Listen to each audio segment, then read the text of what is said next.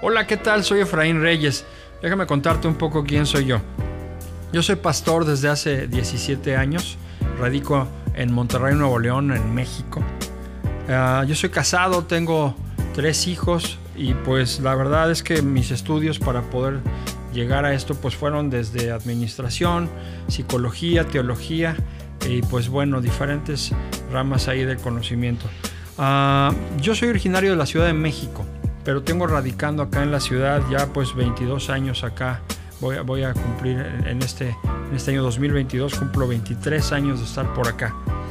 Actualmente yo soy pastor titular en la iglesia La Cruz, la iglesia metodista La Cruz. Y pues bueno, yo he desarrollado trabajo juvenil desde, hace, desde el principio de mi ministerio. Por 11 años fui pastor eh, eh, juvenil y dedicado también a, nivel nacional y a nivel conferencial, pero pues me he abocado siempre al trabajo dentro de la iglesia. Pues bueno, dentro de mis gustos está la música, a mí me encanta tocar instrumentos musicales, toco algunos. Me encantan las motocicletas y asar carne. Yo descubrí que asar carne es una de las cosas mejores que el hombre puede dedicarse. Eso descubrí acá estando en Monterrey. Y pues bueno, ese soy yo. Ahora quiero contarte un poco acerca de un podcast al que estamos dando inicio en este tiempo. Este podcast se llama 50 cosas increíbles que hizo el maestro. Estamos ahorita trabajando en lo que es la primera temporada de esto. Estos estudios se escriben en realidad por amor. Es, el, gran amor que, un servidor tiene hacia Jesucristo.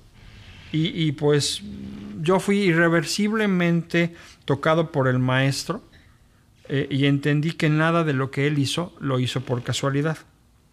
Esta primera temporada, esta primera parte, pues no, las lecciones no están acomodadas de una manera así como cronológica, sino que el fin de esto es poder eh, mirar las obras del Señor no como una simple historia, sino como los maravillosos hechos del testigo fiel y verdadero que es Jesucristo. Y a lo mejor el título mm, de, una lección en particular, de, una grabación en particular, no te suena así como súper especial. Por ejemplo, ¿qué tan especial puede ser que Jesús haya tenido seguidores? Pero no es, eh, no es eh, increíble esa parte, sino quién lo hizo y cómo lo hizo. Y en este caso es Jesús el que lo hizo.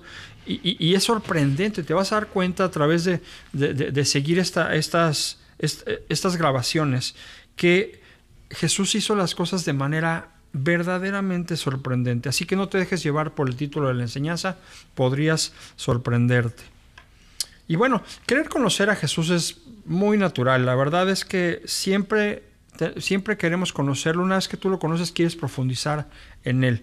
Pero debemos tener mucho cuidado de no caer en asignarle a Jesús hechos falsos, cosas que él no hizo o caer en afirmaciones extravagantes, como por ejemplo quien dice que Jesús se casó con María Magdalena, que tuvo una hija llamada Sara y que se preparó en la India, pues acá como maestro allá en las artes de la, de la sanación, ni siquiera le llaman sanidad, sino de la sanación. Y hay una lista de mentiras similares a estas. El objetivo no es entender completamente al Señor, porque yo creo que eso no es posible. A lo mejor un día lo llega a ser, yo creo que no. Creo que el Señor es insondable, pero si queremos conocerlo, cada vez más tenemos que meternos al estudio de quién es Él. Hay mucho misterio de todos modos, aun cuando tú lo estudias en la, persona del Señor. En palabras de, de un reverendo jesuita llamado James Martin, Jesús siempre fue un tanto evasivo, difícil de entender completamente e imposible de precisar. Así que bueno, estos estudios no pretenden ser la única respuesta a las motivaciones que el Señor tenía para hacer las cosas, especialmente en las cosas que Él no dijo textualmente. Nuestra base para todos estos estudios y grabaciones es la palabra de Dios. Vamos a estar analizando principalmente la Reina Valera 60, pero por supuesto también otras versiones. Lo que se pretende aquí es que juntos penetremos en la increíble aventura que es la vida de Jesucristo, la historia en términos bíblicos la enseñanza del gran maestro, para poder dialogar, para pensar, para crecer juntos y ser edificados. Espero que Dios te bendiga y pues vamos adelante con este tiempo.